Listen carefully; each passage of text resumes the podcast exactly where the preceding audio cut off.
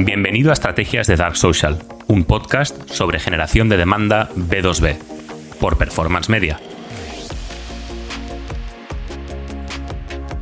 Hola, ¿qué tal? Un día más en las live series de mi podcast. Hoy vamos a hablar sobre market research, investigación de mercado y lo importante que es antes de implementar cualquier tipo de estrategia, yo diría de marketing, pero como solamente quiero hablar de lo que sé, diremos de marketing B2B, especialmente para SaaS, aunque la verdad es que cada día, em, cada día me es más común que se me acerquen clientes que, no son SaaS, con los que hablo y con los que estas estrategias son, claramente aplicables igualmente.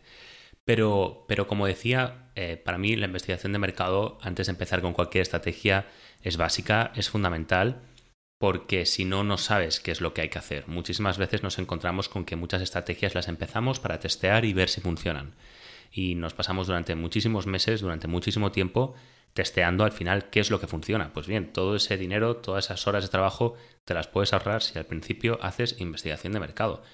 En nuestro caso esto cobra especial relevancia porque si lo que queremos trabajar es el dark funnel, si queremos trabajar dark social, tenemos que tener una comprensión muy profunda sobre cómo se comporta nuestro comprador, sobre quién conforma el buying committee, el comité de compra, y por tanto ese es un reto doble, ¿no?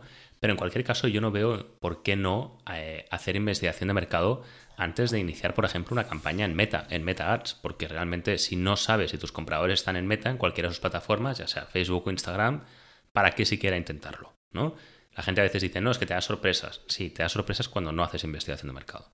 Pero es súper importante. Y de hecho, hasta tal punto considero que lo es, que últimamente lo que estoy haciendo con, con, oportunidades nuevas que me surgen es antes de empezar a trabajar, hacer un sprint de tres semanas con un contrato cerrado restringido únicamente a, ese sprint, donde lo que digo es, vamos a hacer únicamente market research. Y en función de lo que salga, una vez tú veas cómo trabajo, pero sobre todo la estrategia que en función del market research que haya podido hacer te puedo plantear, ya vemos si trabajamos juntos o no.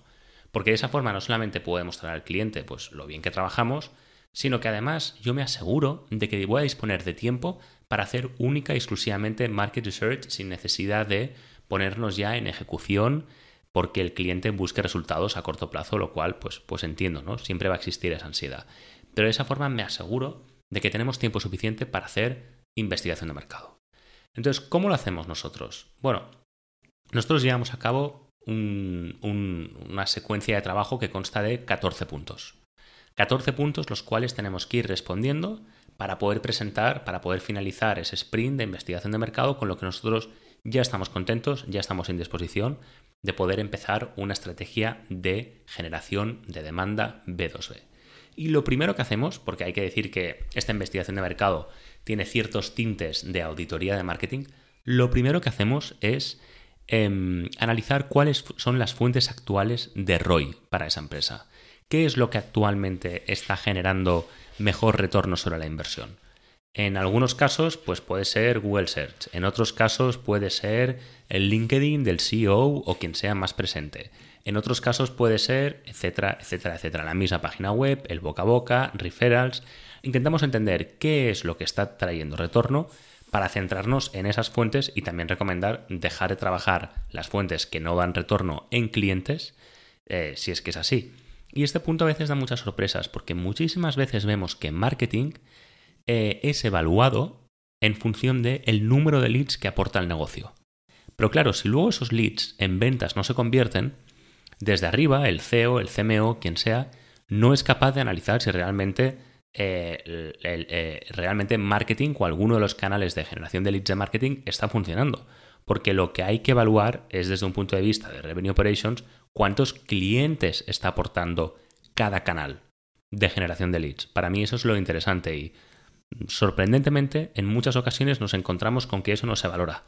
Entonces lo primero que hacemos es a vista de pájaro para ver qué canales nos están trayendo realmente clientes a la empresa para eh, poder recomendar centrarnos en unos, centrarnos, en dejar de centrarnos en otros y, sobre todo para poder entender también ya pues para poder ver en cierta medida qué comportamiento tiene el cliente, ¿no? Eh, cómo, cómo realmente está llegando a la empresa. Eso es muy interesante también.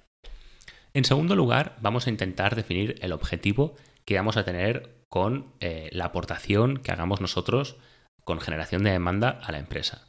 ¿Qué es lo que estamos buscando? Eh, por ejemplo, pues más clientes o que los clientes que lleguen pues facturen más o que se conviertan más rápido. Em, es muy importante definir ese objetivo para que esté claro y hacer un calendario de objetivos, el cual consensuamos, porque también del mismo modo nos encontramos con que muchas veces pues se inicia la colaboración sin definir unos objetivos claros, ¿no? Entonces necesitamos saber cuáles son esos objetivos y negociarlos incluso, porque a veces se pueden quedar cortos, pero en la mayoría de casos a lo mejor son más ambiciosos y tenemos que dejar claro que cada cosa pues lleva su tiempo, ¿no? Por ejemplo, en estrategia de generación de demanda, yo tengo comprobado que para que se ponga a producir y a generar resultados de forma consistente son seis meses. ¿Se puede acelerar un poco o se puede tangibilizar más el servicio con eh, account-based marketing? Sí, pero al final eh, son seis meses para que generación de demanda funcione. En tercer lugar, después de haber definido las fuentes de error actuales y el objetivo que va a tener la campaña, vamos a crear un framework, un marco, para establecer cuál es el full funnel, el embudo completo, desde el punto de vista de marketing y de ventas. A mí lo que me interesa identificar es qué es lo que pasa desde que se identifica la necesidad hasta que se genera el cliente, ¿no? Pero como en esta parte estamos en una parte de investigación y estamos en una parte en la que todavía no sabemos cómo se comporta el cliente, en la parte del embudo en la que nos vamos a centrar es en la parte que actualmente marketing, la empresa, está trazabilizando. Cómo funciona ese framework y sobre todo lo que me va a interesar es qué sucede a nivel de operaciones, a nivel de ventas. ¿Qué pasa cuando llega un nuevo lead? Eh, ¿quién, mm, ¿A quién se envía ese lead? ¿En función de qué? ¿Cómo se mide la calidad de ese lead? Etcétera, etcétera, etcétera. Porque luego va a ser muy importante que nosotros podamos coordinarnos con ventas por muchos motivos. Entre otros, y el más importante, es poder coordinar cómo nosotros vamos a extraer información de los leads, de esas oportunidades y de los clientes. Y pongo un ejemplo. El otro día colgaba un post en mi LinkedIn que decía que si voy a mi Google Analytics, las tres principales fuentes de tráfico que son son eh, tráfico directo, eh, búsqueda y social. Eh, no recuerdo los porcentajes porque nunca miro Google Analytics, nunca. Y, el otro día un cliente me pedía que pusiéramos Google Analytics, ostras, no sabemos ni por dónde empezar. Y ahora explico por qué. Cuando me fijé en, que esas eran mis tres principales fuentes de tráfico, lo que dije es, bueno, pues si realmente, por ejemplo, em, eh, búsqueda está funcionando tan bien, yo lo que debería hacer es invertir en SEO. Sin embargo, no hago SEO. Cuando de repente veo que de repente social me está funcionando tan bien, entonces eso me hace pensar que debería invertir en redes sociales. Lo único que hago es LinkedIn. Pero sin embargo, como sí tengo otra información que es muy interesante, que es la información que me, que me dan mis clientes, sé que sin embargo la principal fuente de clientes para mi empresa es mi podcast. Y ahí no salen Google Analytics. Eso es Dark Social en estado puro. Entonces, lo que veo es que efectivamente, pues mucha gente puede estar yendo de LinkedIn a mi página web para verla, pero realmente el comportamiento de compra es LinkedIn Podcast, Podcast LinkedIn, LinkedIn Podcast, página web, Podcast LinkedIn, LinkedIn Podcast, página web, Podcast LinkedIn, y al cabo de mucho tiempo van a la página web y me piden información. Lo que quiero decir con esto es que cuando empiezas a hablar con tu cliente, las conclusiones a las que llegas son muy distintas que cuando usas Analytics, porque Analytics no te da una visión real de cómo se está comportando tu cliente. La única forma que tienes de saber cómo se comporta tu cliente es hablando con tu cliente.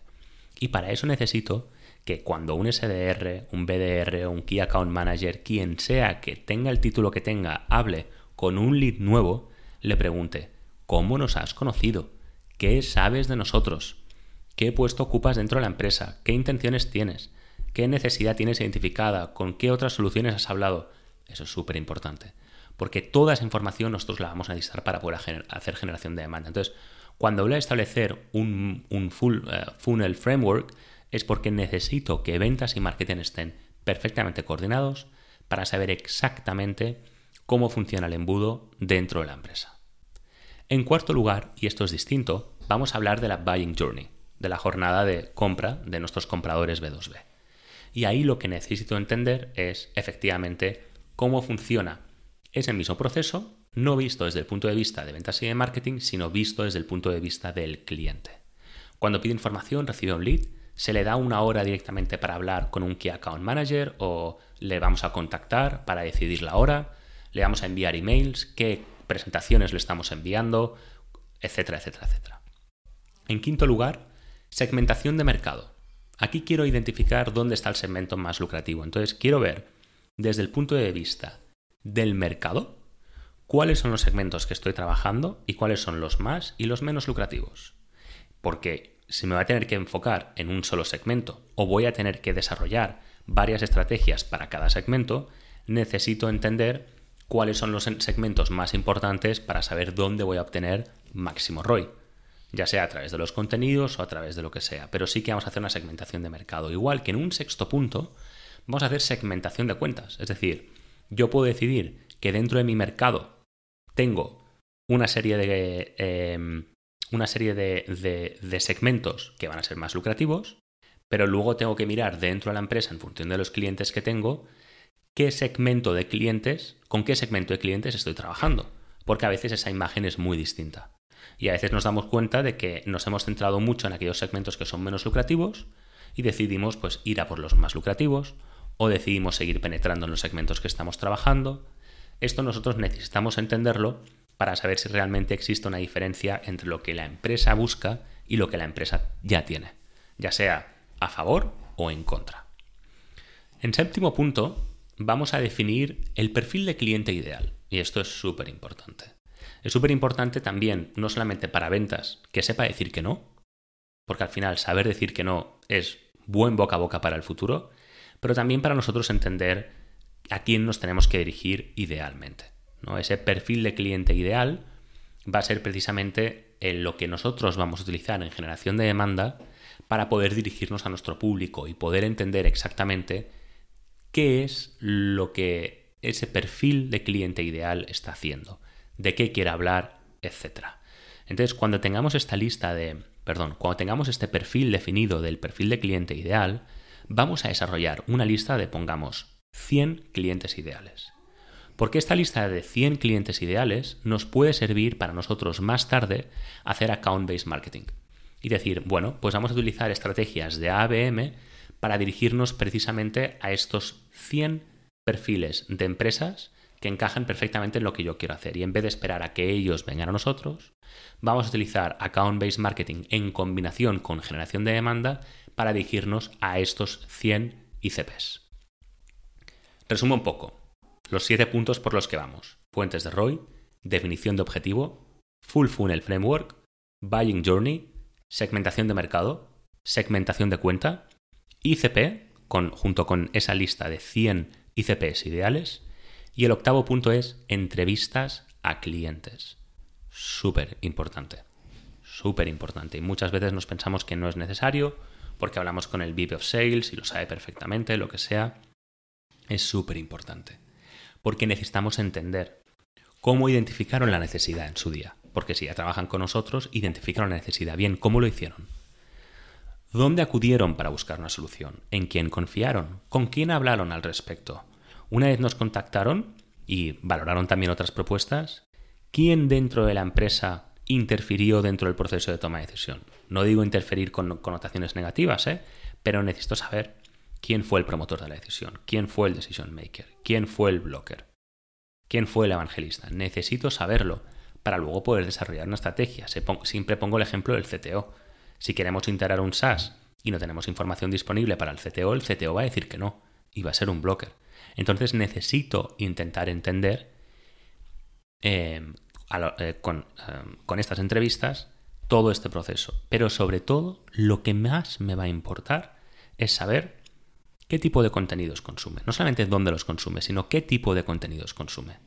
Porque yo voy a utilizar, como digo siempre, ese equilibrio perfecto entre aquello de lo que mi audiencia quiere hablar y de lo que yo quiero hablar para crear una estrategia de contenidos que voy a distribuir en los lugares donde mi audiencia ya está, porque ahí es donde suele recurrir a buscar información.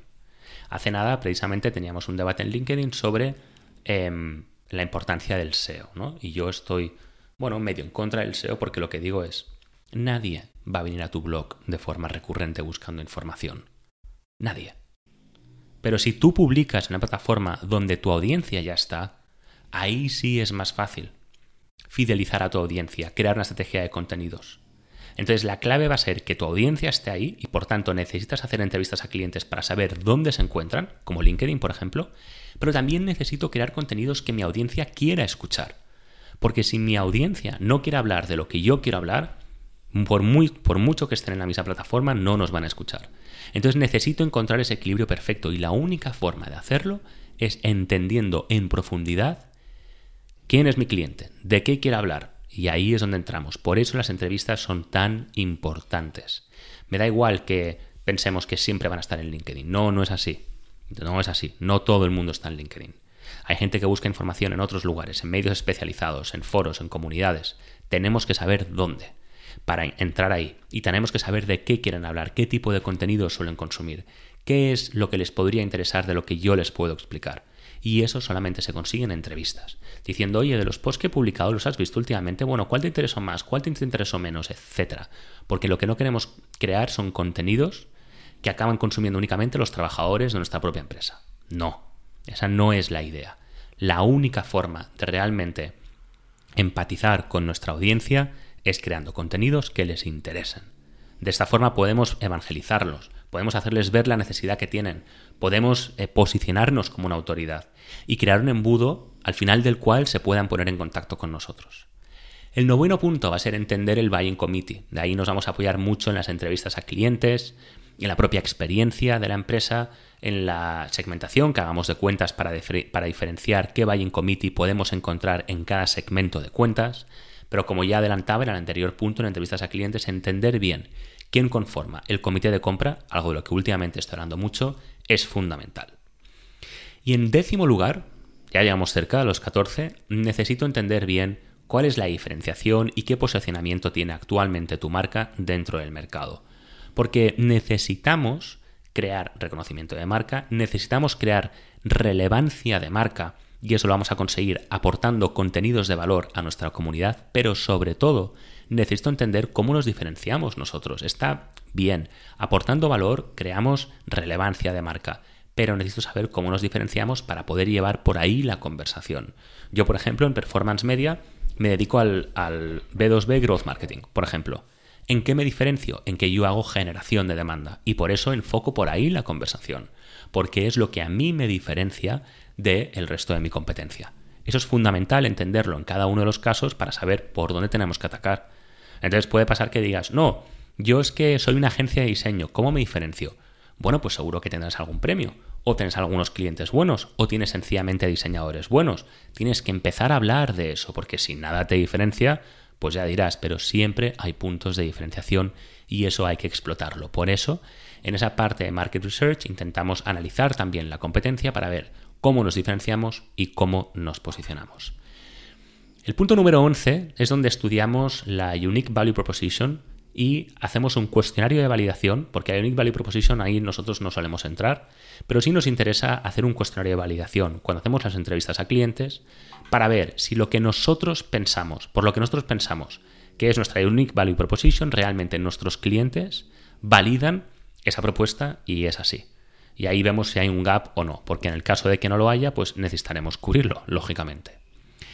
En duodécimo lugar, tenemos, vamos a crear un dashboard de control de la estrategia de marketing. Entonces, en función de cada caso, vamos a construir una serie de herramientas para valorar hasta qué punto una estrategia de generación de demanda puede estar funcionando o no.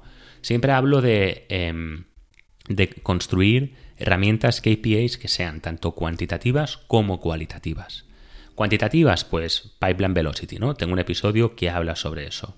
Cualitativas, oye, realmente los clientes, las últimas 25 eh, entrevistas, las últimas 25 demos que hemos tenido con leads, ¿qué nos han explicado? Nos han dicho que cómo nos han conocido y empezamos a ver. ¿Qué percepción tienen del valor que aporta mi podcast? ¿Qué percepción tienen? ¿Me están siguiendo en LinkedIn? Etcétera, etcétera, etcétera. Entonces, en ese dashboard vamos a crear todo ese panel de control para controlar tanto con métricas cuantitativas como cualitativas si la estrategia está funcionando bien. Y lo ponemos en este punto en Market Research, de forma que cuando planteemos la estrategia y empecemos a trabajar, ya sabemos qué herramientas de control vamos a tener. Tercer, eh, tercer punto, vamos a crear también, vamos a proponer una estrategia de ABM cuando sea posible. cómo nosotros dentro de esa lista de 100 clientes ideales, según el ICP que hayamos definido, vamos a irlo a buscar. Y creamos esa propuesta a medida de cada empresa para con una estrategia de IBM poder llegar a ellos. Y en último lugar, pues lógicamente el decimocuarto punto, el más importante, es donde preparamos toda la estrategia de generación de demanda en función del market research que hayamos hecho. Entonces, al final, lo que conseguimos es que no solamente hacemos market research, sino que decimos, bueno, y en función del el objetivo que hemos planteado y en función del el punto en el que nos encontramos actual, tanto de la empresa, del mercado, de nuestro público objetivo, cómo se comporta, etcétera, etcétera, lo que proponemos hacer es esto. Y esto, os digo, nos está funcionando muy bien plantearlo como un sprint de tres semanas, para no solamente que el cliente vea cómo trabajas, sino también, y esto es lo más importante, para poder tener tiempo y asegurar que tenemos tiempo para poder hacer lo que realmente van a ser los cimientos de cualquier estrategia de generación de demanda, que es justo esto, la investigación de mercado. Así luego no hay que hacer tanto prueba y error, sino que podemos ir mucho más a tiro fijo y tanto el cliente como tú sabes perfectamente a qué te tienes que ceñir, porque tienes un dashboard, sabes las métricas, sabes los objetivos y sabes los pasos a seguir. Muchísimas gracias, volvemos la semana que viene. Gracias por haber estado conmigo un episodio más en Estrategias de Dark Social. Si quieres estar al día sobre lo último en estrategias de generación de demanda B2B para SaaS, por favor, dale al botón de suscribirse y así no te perderás ni un solo episodio nuevo. Muchísimas gracias.